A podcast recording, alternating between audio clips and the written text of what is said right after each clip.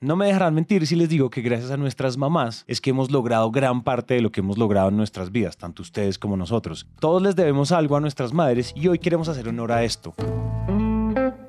Pero obviamente con un enfoque en ventas, así que la cosa es así. Hoy hablamos de cuatro cosas que nos dejaron nuestras mamás que nos hacen mejores vendedores, actitudes que además y sobre todo ustedes se pueden llevar a aplicar a sus vidas. Por otro lado, pues no se olviden de conectar con nosotros en redes sociales. En Instagram estamos como arroba Sandler y arroba Santi o en LinkedIn como Dan Macías y Santiago Cortés Calle. Siendo así entonces, comencemos con el episodio. Hola a todos y bienvenidos al episodio número 75 de Máquina de Ventas. Daniel Ernesto, ¿qué te vas a sacar hoy del cesto? Nunca antes visto. Hola bebés. Ah, bueno. Tú estabas yendo como más a lo Bad Bunny entonces. Exacto. Tipo- Conejo, conejo malo. Conejo Tipo malo. conejo malo. Hay que Qué bien. subirnos a la ola del conejo malo. Hay que subirnos a la ola. Hablando de subirse a la ola, no sé si tenga sentido lo que sea, pero pues, oigan amigos, si nos están viendo y nos están escuchando o están haciendo las dos, recuerden, estamos muy emocionados que ustedes estén aquí, nos estén acompañando. Si ustedes son de los que nos llevan escuchando ya mucho tiempo o acaban de llegar, nosotros tenemos un acuerdo con ustedes, con la audiencia. Todo este contenido es absolutamente gratuito para ustedes, pero en retorno lo único que nosotros les pedimos a ustedes es déjennos un like en YouTube, déjennos una reseña cinco estrellas en Spotify, en Apple Podcast, suscríbanse en todas las plataformas. Si tienen YouTube, pues también el like ayuda mucho a los- al algoritmo, se pueden suscribir y darle clic a la campanita para que les haga un push eh, de notificación cuando salgan nuevos episodios. Y acuérdense que además, si son nuevos, salimos todas las semanas intercalados entre episodios normales como este y las preguntaciones. Que aparte de todo, si ustedes quieren preguntarnos algo y que lo respondamos en una preguntación en uno de esos episodios, en la descripción de estos episodios hay un link de SpeaksPipe donde ustedes pueden dejar grabada su pregunta. Eso es súper importante, por si algo. No lo habíamos dicho antes. Sí, me encanta. Listo. Ahora cuéntanos tú, ¿qué estamos haciendo aquí hoy? O sea, ¿por qué nos reunimos? ¿Qué onda? Vato, gran episodio Profundo. de esos que debemos. Hoy le vamos a hacer honor a las mamás. Que a mí me encanta que en Colombia le agregan el artículo. La mamita. La mamita. La mamá. A las mamitas. Sí, sí, sí. A las ma- Hoy hablamos en de México las es sin mamitas. artículo, es como, pues, o sea, Mamá, Vamos, mami, a, vamos a madre. festejar a la. a- sí, vamos a festejar a mamá. Sí. O hola mamá. O, esta, Ah, bueno, es la foto estamos- de mi, esta es la foto de mi mamá. Pero acá es como la mamita. Pues yo nunca lo he dicho así, pero sé que aquí pasa mucho, es verdad. Teresa verdad. es oficialmente la mamita. O sea, Sí, sí, sí. Las mamitas y los papitos. al principio me dijo, o sea, olvídalo, nunca jamás me vas a decir ni la mamita, ni Pablo me va a decir la mamita. Ujú, Vato, sí. Madre, no, que Pablo me diga Teresa. Sí, sí, sí. Pero ahorita si le ¿Y si puede quitas el la, doña? llora, güey. Como Sí. que algo está pasando, como que están, están enojados. Sí, mejor que sea la Teresa. Entonces, bueno, como estamos en fechas eh, circunvecinas al Día de la Al Madre, Día de la madre. respectivamente eh, donde estén, porque hay día que eh, hay países que hacen fin de semana, o en México es, por ejemplo, el 10 de mayo, nunca, independientemente si es fin de semana o no, Así es. eh, pues creo que tanto tú como yo tenemos cosas chidas, cool, que aprendimos de nuestra mamá, que nos ayudan a ser buenos vendedores. Entonces Así hoy les es. vamos a revelar eh, un lado de nuestra intimidad honrando a nuestras madres, es decir, a María Candelaria y a... Margarita Calle. Me encanta. Margarita no tiene segundo nombre. Creo que ella es María Margarita. ¿Crees? Margarita María, es al revés. Sí, sí. Sería sí, bueno sí. que te sepas el nombre de tu mamá para este El episodio. segundo, Sí. Margarita María, es Margarita María. no es Salimos María con tarea. Margarita, es Margarita María. Listo, perfecto. Maggie. Maggie para los compis. Maggie, para los compis. Igual, María Candelaria es... Pa' los Son cuates. tocayas, güey. ¿Te ¿Sí? fijas? Sí, sí, sí. ¡Pum! Tocayas, listo, no lo sabíamos. María Candelaria es cande para los compas. Bueno, muy bien. Entonces, pues empezamos, ¿no? ¿O qué? Arranca, Va, arranca, listo. Entonces, primer, primera cosa que me enseñó mi mamá. Muy Sandler, por cierto. Honestidad desarmante. Desarmante. Honestidad desarmante. Así Entonces, mi mamá dice las cosas independientemente de si va a ser difícil para ella, de si va a ser difícil para la persona que lo va a escuchar. O sea, ella es una mujer convencida de que las cosas se tienen que decir.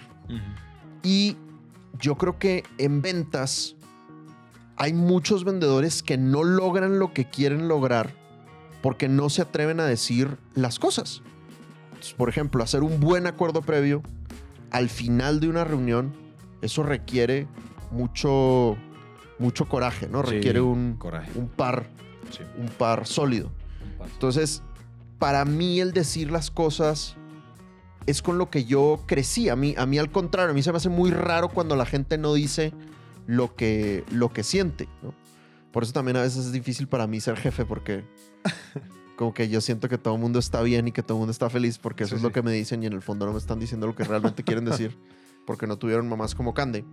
Entonces, bueno, eso en Sandler pues es honestidad desarmante, ¿no? Traducido a si lo sientes, dilo, pero dilo con, buenas, palabras. ¿no?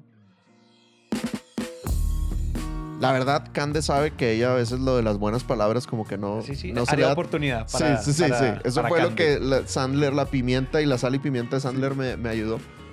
Pero hay una, hay una, yo creo que ya les he contado esta anécdota. En el, en el colegio donde yo estudié, tú ganabas, eh, el- el- podías ganar como el premio a la excelencia, el premio al mejor promedio y el premio al esfuerzo. No sé, el del esfuerzo siento que es medio bully, pero bueno. Entonces yo, eh, por el de la excelencia nunca competía porque siempre tenía mal, mal, mala mal comportamiento yo. O sea, Sí. siempre he sido muy, muy hocicón, güey. Entonces hacía muchas estupideces. Pero sí competía por el de mejor, por el de mejor promedio constantemente. El último año que yo estuve en ese colegio, yo me gané el mejor promedio. O sea, objetivamente, tú veías la lista de calificaciones del salón y pues yo era el número uno del, del salón. Pero resulta que se lo dieron a David Marcos, No. no a Daniel Macías. Porque si tú escribes en manuscrito, si tu letra no es hermosa, pues como que Daniel Macías y David Marcos se, Se se parecen. Sí, se, puede, se pueden leer muy parecido. Daniel Macías con David Marcos. ¿Verdad? Entonces, bueno, David Marcos, si no lo sabes, compadre, eso es lo que, lo que ocurrió.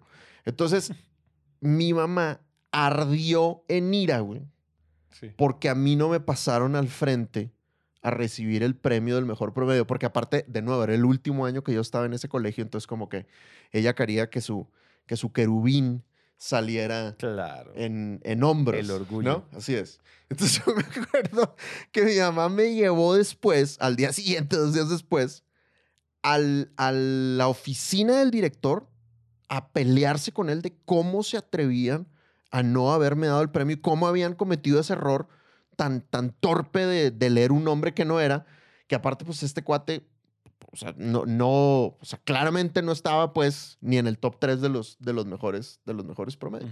Entonces, eso era sexto de primaria. O sea, yo tendría, no sé, 11, 12 años. Entonces, yo me acuerdo de mi mamá defendiendo los derechos Así, de su hijo. herido. Sí, sí, sí. Con, con pasión. Sí, sí, sí. Y, y eso me dejó muy marcado porque es una de tantas veces, de tantas veces que yo vi a mi mamá decir las cosas que, que le parecían injustas o que, o que, que estaban mal, ¿no? Sí. Este, entonces, bueno, eso traducido a, si lo sientes, dilo, nada más agrégale el con buenas palabras. Creo que en ventas es muy, muy importante. Es muy poderoso. Y yo, yo creo que hay una, ese punto, yo, a ver, una de las cosas que a mí me, que a mí me, que a mí me dejó mi mamá, que me inculcó mi mamá, es algo muy de la familia de, del lado de mi mamá, que es los de apellido Calle, de mis tíos y de mi mamá y demás. Y es lo que en la Sandler Summit, esto yo lo, yo lo cristalicé en la Sandler Summit cuando Mike Montague decía que una de las propiedades más importantes que tiene un buen vendedor es guts and humor, es Mm. como agallas y humor. Agallas de decir las cosas cuando hay que decirlas, ¿sí? Pero sobre todo me quiero enfocar, porque tú ya dijiste esa parte, me parece poderosísima, yo realmente la comparto. Creo que Cande y Maggie estuvieron ahí como en, en la onda. Pero otra cosa es, otra cosa fue el humor. Y creo que el humor, eh, yo me acuerdo que, yo me acuerdo que en el colegio, eh, yo en los descansos del colegio, nosotros teníamos muchos descansos, y en esos descansos, mm, muchas veces cuando ya estaba como en, en noveno, décimo y once, los últimos tres años del colegio, era muy normal que yo me sentara en alguna gradería, en alguna montañita, en el pasto, en el prado, y la gente llegara a escuchar las conversaciones que yo estaba teniendo con, con algún amigo, con Santiago, con Carlos, con el que fuera, porque estábamos echando chistes y la gente la pasaba muy bien y todo agarraba como un tono de stand-up comedy de, de- de todos los chistes. Ahora, O sea, tenías yo, mi mamá no me enseñó a fans. echar chistes, pero sí me enseñó como a, a- a- a- a tratar de hacer reír a la gente, a que la gente la pase bien alrededor tuyo, de tener como esa astucia y ese olfato para los buenos apuntes, para los buenos comentarios. Entonces la gente la pasaba muy bien conversando conmigo. Y creo que mi mamá es una muy buena conversadora y creo que viene un poco de ahí. Mi familia, ese lado, ese lado se lo inculcó. Supongo que mis abuelos y demás, todo fue bajando, pero en general somos reconocidos por ser buenos conversadores y creo que en ventas es bueno ser un buen conversador, no descarriarse y no dejarse Claro. que tu lado loro y tu lado y se empiece a dominar, pero pues digamos que guardadas las proporciones de, de la luz que tiene esa característica, ser un buen conversador es súper, súper poderoso. La gente me pasaba eso. Yo, yo me acuerdo que una vez también, en, ya vendiendo naranja, cuando una vez yo le pregunté a una, a, una, a una cliente con la que nos llevamos muy bien, yo le pregunté, oye, estamos tratando de averiguar qué fue lo que pasó ¿por, por qué cerramos esto? O sea, este- ¿tú por qué nos compraste? Me dijo, mira, la verdad, tú podías saber, tú podías estar vendiendo empanadas. Creo que esta anécdota ya la he contado. Tú podías vender empanadas, podías vender pasteles, podías vender llantas, pero yo te compré fue por ti. Eso, me, eso le dio muy bien a mi ego, le dio Claro. muy mal al modelo de, de escalabilidad de naranja en su momento, porque dijeron que si yo me muero mañana, ¿qué pasa? Claro. Pero fue muy bonito y es porque nosotros teníamos, nos habíamos generado una muy buena conversación. Porque miren, esto lo dice el vato de Carisma on Command, que es, una, es, un, es un canal que hemos recomendado mucho de, de carisma, de cómo, de cómo agradar, de cómo usar las palabras y demás. Y él dice que en general nadie tiene nada malo que decir si pasó un buen momento contigo.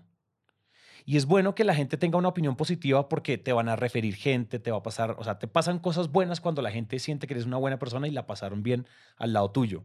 Y el humor, saber sacarle sonrisas a la gente estando en un mundo que tiene tantos problemas, es una gran, gran habilidad. Total. Y eso, el buen humor, los buenos apuntes, la buena conversación, es una habilidad que, que con mi mamá siempre fuimos complementando y siempre fuimos creando.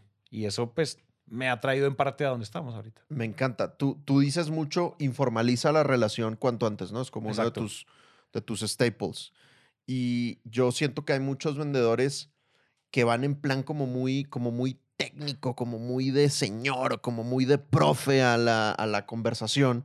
Y pues el primer paso del submarino Sandler es entendimiento y confianza. Entonces, Exacto. pues háganle caso a Santi, háganle caso a Maggie, hay que, hay que buscar meterle, meterle humor. Y humor no necesariamente tiene que ser que seas chistoso y hacer a la gente reír, ¿no? Porque no, todo el mundo tiene chistes. ese don. No es contar chistes, es- exacto. Pero es como meterle aliviane, como meterle Exacto. relax a la, a la conversación. Y eso tiene una cosa particular que es poderosa para cerrar este punto, para cerrar este consejo, y es, en general, en general, la, cuan- cuando tú generas formalismo en las reuniones, el formalismo es una forma de disfrazar la inseguridad Mm, que en consecuencia es diferencia en estatus de negocio. Totalmente. Y siempre en Sandler hab- hablamos estatus de negocio. No importa quién tienes enfrente, tú hablas ojo a ojo, hombro a hombro, mano a mano. ¿sí? Estamos a la misma altura en esta conversación. Y el humor ayuda a eso, porque Claro. uno con quién tiene humor, con los amigos, con la familia. Claro. Pero no, no, no, es que con el jefe, no, no, no, no, eche, no digas eso, no digas lo otro. Hay que quitarse ese virus mental y tratar a la gente como tú tratas a un par. A la banda, a la raza. A la banda, a la, encanta. a la raza. Listo. Listo, esa fue. la Ahí va. primera. ¿Qué otra cosa aprendí de mi mamá? La necesidad de la excelencia. Mi mamá siempre le tira y, y yo siento que ella tiene como un perfeccionismo balanceado, ¿sabes? Porque obviamente el perfeccionismo puede ser como una cosa muy, muy negativa si te vas al, al Darth Vader de los. Perfeccionismos. Sí. Eh, yo creo que ella en general es, es una buena perfeccionista, balanceada. Eh, y años después descubrí que esa necesidad de la excelencia es uno de los hábitos de, de Brandon, ¿no? Les hemos contado en otros episodios de los seis hábitos de, de Brandon. Y uno de ellos es, él le llama en inglés necessity. Yo lo traduciría como necesidad por la excelencia. Entonces, ¿cómo, cómo lo define él? Él del estudio que hizo, de, las 20, pe- de los 20 años que estudió a las personas exitosas eh, al- eh, de manera consistente, digamos que el resumen de las entrevistas que él hizo, porque él hace muchas entrevistas individuales, es una persona que tiene esa necesidad de la excelencia, lo que dice es, siento un profundo impulso emocional y compromiso con ser exitoso o con triunfar, porque ellos dicen succeeding, ¿no? Entonces, Sí. para traducirlo, ser exitoso, triunfar, que consistentemente me obliga a trabajar duro, ser disciplinado y empujarme a mí mismo. Y esto, o sea, literalmente podría salir de la boca de mi mamá tranquilamente y es algo que, que, que como que me, me pegó. El siempre buscar, siempre buscar hacer las cosas muy, muy bien. Mi mamá fue la primera generación de medicina del, del TEC de Monterrey, por ejemplo, que lograr eso pues no era, no era cualquier cosa y pues aparte mujer, ¿no? Que en esa En época, esa época pues, era... no era tan balanceado el asunto como se está intentando hoy en día que sea. Siempre fue de los, de los mejores promedios. Ahorita es una empresaria exitosa y ella dejó de, de estar en el mundo profesional por culpa, por culpa mía. Bueno, en realidad por culpa de ellos, pero como que yo fui el resultado, if you know what I mean. Entonces ella en ese momento, en el Monterrey de esa época, pues si tenías hijos, pues tenías que dedicarte a ser mamá full time. Entonces dejó el mundo profesional y luego, como 20 años después, volvió al mundo profesional y ahorita es una empresaria sí? muy exitosa, güey. Ya. Y ahora, como mamá, En el área de medicina, o sea, se Ah, quedó en sí, medicina. ella tiene un centro de investigación clínica que se llama Avix y es, o sea, todas las farmacéuticas lo- lo- lo- los aman. Lo que se requiere en los centros de investigación, lo que hacen los centros de investigación clínica es prueban las medicinas antes de Ya. que salgan al mercado. Mamá, perdón por lo mal que voy a explicar esto. No me odies, por favor. No me regañes. ¿no? Pero entonces, para tú probar las medicinas, tienes que llevar control absolutamente de todo. O sea, tiene que haber una atención al detalle de ella y de todo el equipo que es muy, muy, muy absurda. O sea, solo gente que ama que no haya errores puede tener un buen centro de investigación Claro, clínica. Claro, si a alguien se le escapa a uno, tenemos un problema farmacéutico global. ¿Serio? Sí, Serio. Así es, ¿no? Es decir, ahí sí cabe ser perfeccionista 100%. Hasta Totalmente. tóxico, no importa. Totalmente. Entonces, yo to- toda mi vida viví, viví con eso. Y cuando ella era, mm, salió del mundo profesional, de todas maneras estaba muy metida en las organizaciones de los padres de familia, muy metida en organizaciones religiosas y siempre tomándoselo como si fuera la CEO de una Fortune 500, ¿sabes? Entonces, y todo el tiempo obviamente me decía, o sea, tú, tú tienes, tienes que ser el mejor. En lo que sea que hagas, tú tienes todo para ser el número uno. Entonces, pues, va, todo eso me lo, me lo tatuó en el cerebro. Y para mí es, yo soy, soy de esas personas que la gente dice como, este güey es un intenso, ¿verdad? O sea, como tomar clase al lado de mí, puedo ser bastante insoportable, porque para mí es difícil no partirme el lomo porque las cosas salgan muy bien. Y eso me lo, me lo Claro. compartió mi madre y pues se lo, se lo agradezco. Oye, pues. Quiero amén. aclarar, a mí me gusta la excelencia solo en las cosas que me gustan. O sea, hay lo muchas otro. cosas. Sí, sí, hay muchas cosas que me valen madre y que sí, que no va a ser cómodo trabajar conmigo, pues, pero en las cosas que son importantes para mí, sí se, sí se me Yo pegó puedo eso. estar 100% de acuerdo en eso. Sí, y son pocas en las cosas que uno en serio le, interesan. Oye, voy yo, voy yo, mi turno. A ver. Creo que esto lo voy a titular, no sé cómo lo vi en mis notas si no lo tenía como titulado como tú titulaste el anterior, pero para dar contexto a esto, mi mamá es el propio arquetipo de mamá, mamá guerrera, mamá luchona, amazona que sacó dos hijos soltera adelante, es decir, es ese tipo, es ese arco narrativo de mi mamá se quedó sola, sin ningún tipo de apoyo de mi papá en su momento y empezó a darle ella sola. Y creo que yo, cuando yo pongo, hago como un flashback, como flashes de mi mamá sacándonos adelante a mi hermano y a mí, es mi mamá haciendo todo tipo de trabajos, todo tipo de, o sea, ella cambió de carrera, ella era diseñadora gráfica, pero después se dedicó a otra cosa, a otra cosa, a otra cosa, hasta para poder pagar matrículas del colegio, para poder... Esto, esto un poco el contexto de, de- de esto es que yo siempre vi a mi mamá camellar duro, o sea, trabajar duro y hacer lo que fuera, lo que, lo que tocara hacer para poder llegar a la meta, pagar universidades, pagar, pagar colegios, tener comida en la mesa, etc. Y eso hizo que yo tuviera una, una época, es decir, como que mi crianza no estuvo rodeada de mucha abundancia. ¿sí? Eh, y esto probablemente esta historia ya la conocen los que, si- los que llegaron a este show porque escucharon mi episodio en Dementes conocen un poco ese, ese comienzo de la historia, pero es una historia con, con muy pocos recursos económicos abundancia de todo lo otro. Mi mamá nunca ha sido eh, una persona tacaña, eh, tacaña en, en- en cariño, en nada, ni en dinero. Es decir, ahorita que ya no tenemos ningún tipo de problema económico, ningún reto económico, mi mamá es muy abundante en todo el sentido. Y creo que es eso, es cómo, es, es esa, es esa sensación, muy parecida a la tuya, es esa sensación de querer salir adelante por conocer el contraste. Yo creo que, y aquí voy a sonar a, a- aquí esto puede sonar autoayudoso, pero yo creo que uno puede usar su pasado de, de escasez, de pasarla mal, de, de una mala economía, etcétera. Uno lo puede usar para quejarse, para quejarse que es que el político del momento, me puedo quejar que es que razones exógenas, ¿cierto? Ujú, de ujú. por qué no tuvimos y por qué yo, es que no, yo no pude pagar una universidad costosa, entonces pasó esto y me pasó lo otro Claro. y dejar la responsabilidad fuera. Y otra cosa es decir, yo ya sé qué es lo que no quiero, ¿cierto? Y creo que una de las cosas es, yo ya sé qué es lo que no quiero y voy a trabajar, me voy a, voy a trabajar igual de dura como mi mamá trabajó y si logró sacar a dos hijos adelante y salimos decentes, es por algo. Entonces Claro. vamos a darle duro. Y lo otro fue esa, o sea, todo paralelo a eso, claro, había mucha escasez económica, pero a la vez había mucha abundancia de todo lo otro. Cariño, nunca, a mí nunca, me- yo no soy de esos que no lo abrazaron de chiquito, a mí me sobraron los abrazos, me sobraron los te amos, me- no me sobraron de que, así, pero me entiendes el punto de, Sí. tenía mucho de eso. Y creo que ser una persona generosa, pegado a ser una persona que quiere trabajar y que quiere salir adelante y que conoce el contraste que significa no tener algo, eso hace que tú desees eso, ¿sí? O sea, si tú conociste el blanco, quieres el negro. Si tú conociste el negro, quieres el blanco. Entonces, creo que el contraste es muy poderoso en el driver que hay detrás de cómo yo persigo el, o la gasolina con la que persigo los objetivos.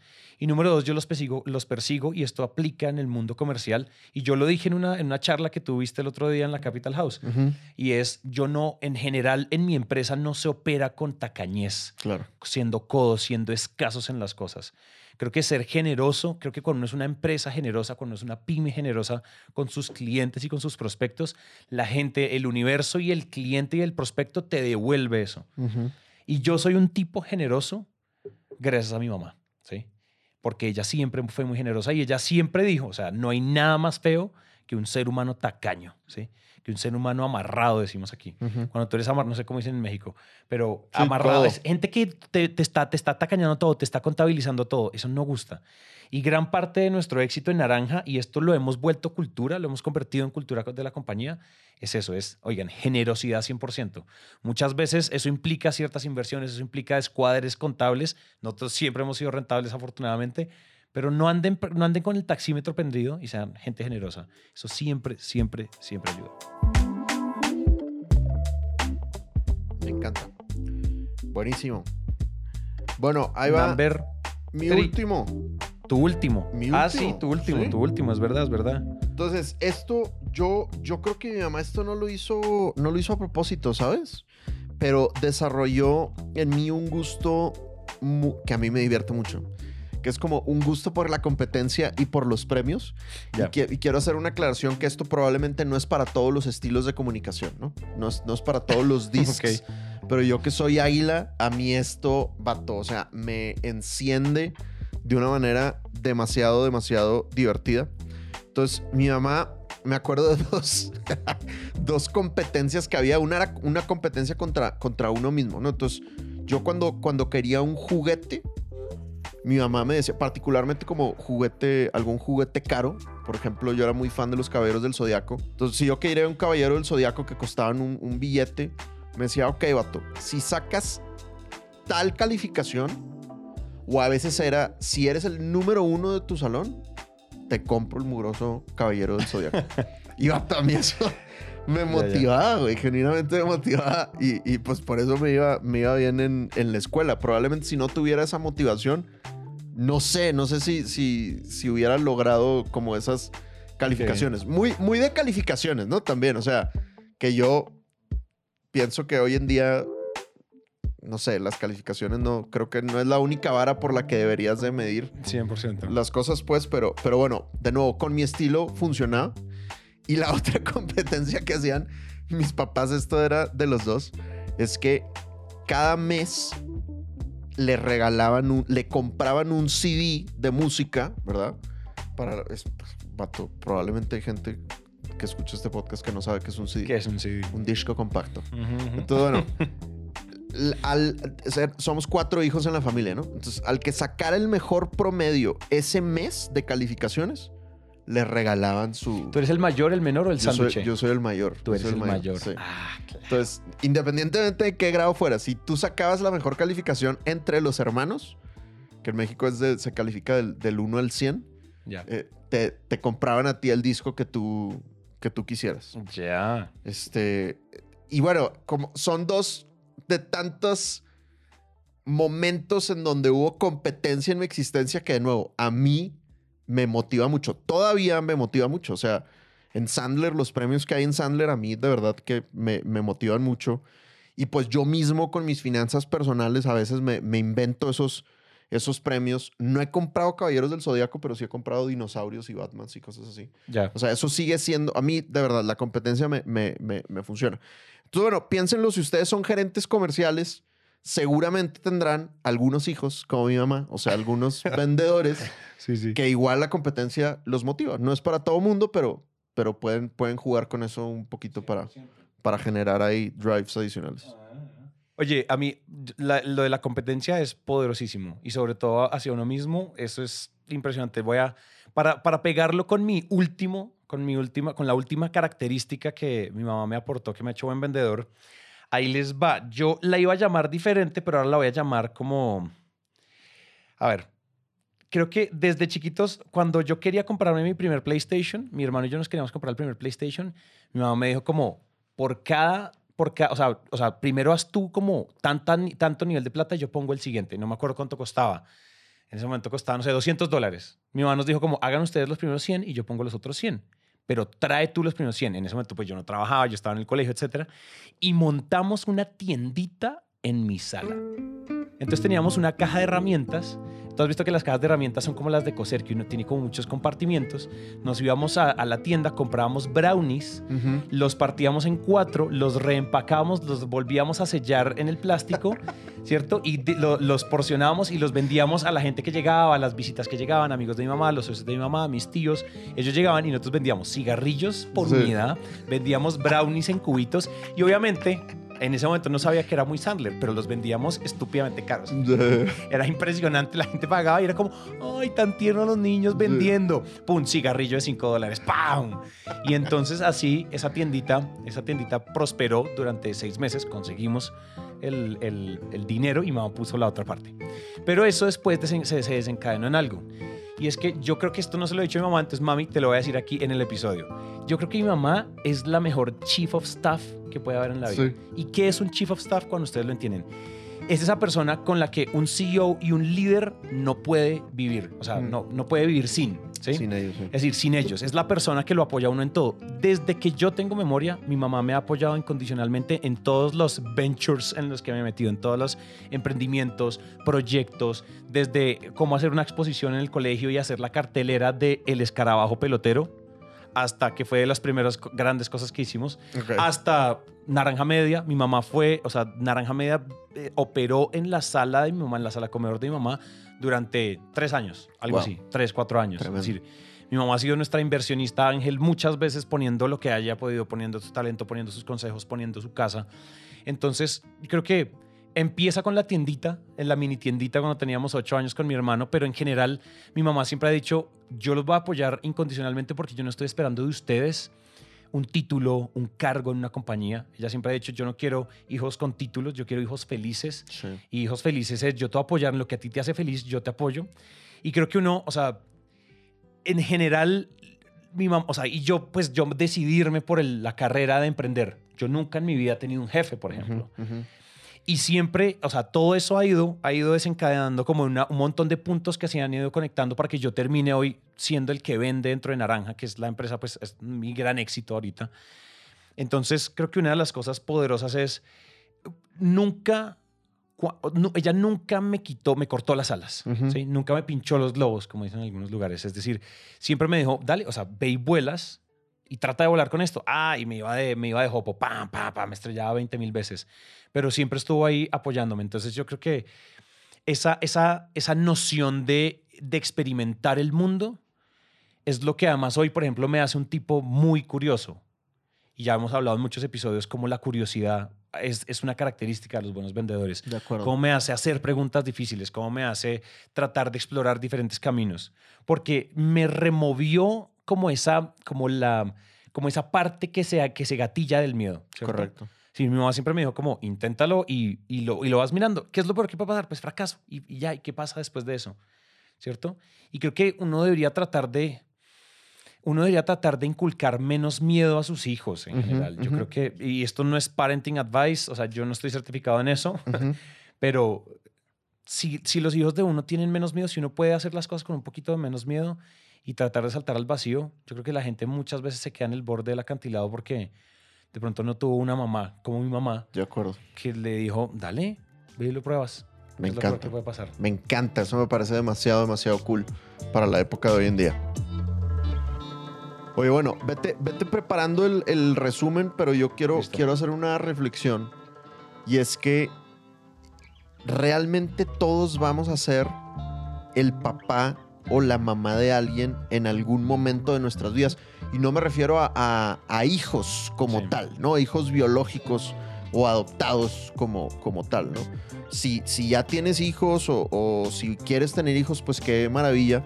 Pero si no, de alguna manera, yo por ejemplo tengo, tengo una, a una maestra de periodismo, a Ceci, que la quiero mucho, que considero mi mamá profesional. Hay un individuo, un individuo que consideré mi papá profesional. O sea, en algún momento, conforme vayamos creciendo, tenemos la oportunidad de ser como los papás en la vida. Slash mentores. Ajá, de, sí. de- así es. Entonces, pues qué chévere que tú y yo podemos compartir esto de nuestras mamás que nos impactó profundamente hasta la, hasta la médula. Pues ojalá seamos conscientes de que nosotros tenemos que ser buenos role models, buenos, buenos modelos, buenos mentores para, para los que están al lado de, Sí. de, de nosotros. O sea, ojalá y la gente pueda hablar de cada uno de nosotros, y no estoy hablando de Dani Santi, sino de, de ti, querido oyente, ¿verdad? Ojalá la gente pueda hablar de ti como, oye, esa persona fue mi mamá, esa persona fue mi papá porque me dejó estos, estos consejos profundos o, o porque lo vi en acción, porque todo lo que hemos, hemos contado tú y yo, no es que nuestras mamás nos lo hayan dicho, sino que lo, lo- Fueron acciones. Exacto, lo ejecutaban y se Sí. nos pegó, pues ojalá y la gente diga eso de nosotros. ¿no? Entonces, Sí. bueno, eh, feliz día de las madres, Feliz mamá. Día de las Madres. Te quiero mucho, eres lo máximo. Estos solo son tres cosas, pero he aprendido mucho de ti, Cuaramil. Así Nunca es. cambies. Así es. Nunca cambies. Maggie, Cande, las amamos. No, es- no existe, este, este podcast no existiría. Vale la pena decirlo. Sí, es correcto. Oigan, entonces, vamos a cerrar esto con el resumen. Número uno, honestidad desarmante by Cande, mamá de Dan. Es decir, di las cosas, no te calles las cosas y dilas con la sal y la pimienta, es decir, dilas con buenas palabras. Es mejor sonrojarse hoy que vivir sonrojados toda la vida si no dijimos lo que teníamos que decir. Lo que sentimos y lo que pensamos deberíamos estarlo diciendo con buenas palabras. Número dos, el buen humor by mi mamá, Maggie, mamá de Santi, o sea, yo. El buen humor nos ayuda a romper hielo, el buen humor nos ayuda a acelerar la creación de confianza con las personas. El buen humor en general, nadie nunca te califica mal si la gente pasó un buen rato y tú lograste sacar sonrisas. Y no hablamos de contar chistes, hablamos de alivianar las relaciones. Ya todo es suficientemente tenso y suficientemente encorbatado y suficientemente eh, estructurado y jerárquico en la vida como para que cuando la gente comparte tiempo con nosotros no pase un buen rato. Número tres, la necesidad por la excelencia, es decir, tener ese drive que nos impulsa todo el tiempo, no a ser perfeccionistas, sino a, a- a succeed, ¿no? Como a lograrlo, a triunfarlo, independientemente de la barra y de la métrica y del metro con el que ustedes midan el éxito y lo que significa ser eh, triunfar en algo o ser exitoso, tengan esa, o sea, traten de tener eso, porque esto es una cosa que no aclaramos y es, esto no lo inculcaron nuestras mamás, pero muchas de las cosas que dijimos acá son cosas de creencias y cosas actitudinales que se pueden empezar a promover en la forma en la que nosotros operamos en el día a día y pensamos en el día a día. De acuerdo. Número cuatro, eh, el impulso, el impulso por salir adelante. Usen el contraste. Si ustedes son personas que como yo vivieron de pronto en momentos difíciles económicos y demás, no usen eso para quejarse. Usen su pasado como trampolín para salir adelante por conocer el contraste. Pasan, o sea, buscan, o sea, si ya conocen el blanco, pues busquen el negro. Si conocen el negro, busquen el blanco, el frío y el calor y el contraste y ya lo conocen. Es decir, esto no puede ser para quejarse ni para hundirnos, sino que tiene que ser para crear oportunidades y saber que ustedes no quieren volver a sentir el, contraste negativo. El siguiente, el gusto por la competencia que le inculcaron a Dan, definitivamente no es algo para todos. Para la característica probablemente de personalidad nuestra es súper poderoso cuando uno instala una suerte de gamification. Tu, o sea, tu mamá era una gamificadora Innovando. innata Cande siempre innovando. innovando duro en su cultura organizacional de su casa. Es decir, si ustedes como gerentes o ustedes en su equipo eh, pueden introducir algo de competencia sana, en general hay muchos arquetipos de personalidad que adoran la competencia. Eso puede ser una motivación extra si ustedes ven que hace, que match. Y finalmente, eh, perseguir la curiosidad. Es decir, ser, o sea, te- tener, o sea, ser incondicionales y experimentar un poco con la vida, ¿cierto? En general, no solo con los negocios, pero darse el espacio, darse la libertad de ser, de ser experimentadores, tener mentalidad de científico con la vida y de repente no siempre ir como por la fija y por la segura, sino, hey, la única forma de saber que hay al otro lado de las puertas, pues es ir a abrirlas. Y si ustedes tienen un sistema de seguridad alrededor que les ayude a, a de pronto caerse y volverse a levantar, pueden explorar la vida y los negocios sin tanto miedo. Eso sería. Las, lecciones de nuestras mamis, de nuestras mamitas. Es correcto. De, las, mamitas. mamis. Y bueno, lo tenemos. Eh, para cerrar, cuéntenos, cuéntenos qué opinaron de este episodio, cuáles son sus comentarios. Afortunadamente, Spotify acaba de lanzar comentarios en su aplicación. Entonces, Tremendo, güey. Oigan, estrénense, estrénense en máquina de ventas y dejen todos los comentarios. También pues dejen sus reviews de cinco estrellas, pero también comentarios si nos están viendo. Que nos en digan qué aprendieron de, de sus, sus mamás. De sus las mamitas. O sea, hagamos que los comentarios en todas las plataformas, al fin podemos decir eso, sean todas las lecciones de toda la audiencia de qué les dejaron a ustedes sus mamás. Y le toman un screenshot y se lo mandan a la mamá. Exacto. Y nos etiquetan y lo vuelven historia y, a- mejor dicho, que todo el mundo sepa todas las lecciones que nuestras mamás nos han dejado y nos han hecho mejores en los negocios. Tremendo Irri. La tenemos ahora sí. Eso fue. Muy bien. listo. Ahora sí. Así va a ser tú, Pin. lo tenemos así. Pan. Ya dijiste, lo tenemos Pin. como. No, lo dije pasito, pero ahora lo vamos a decir y voy a hacer el conteo, entonces no, no, me, no me reproches, ¿vale? No, me siento. Hay FOMO, hay FOMO. Hay FOMO. Haz el conteo tú. Ok. Tres. Lo tenemos.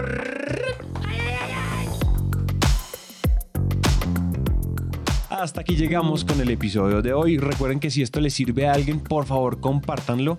Y para mantenernos conectados, recuerden que podemos hablar por redes sociales. En Instagram, Dan aparece como arroba Sandler Dan Macías y yo como arroba Santi.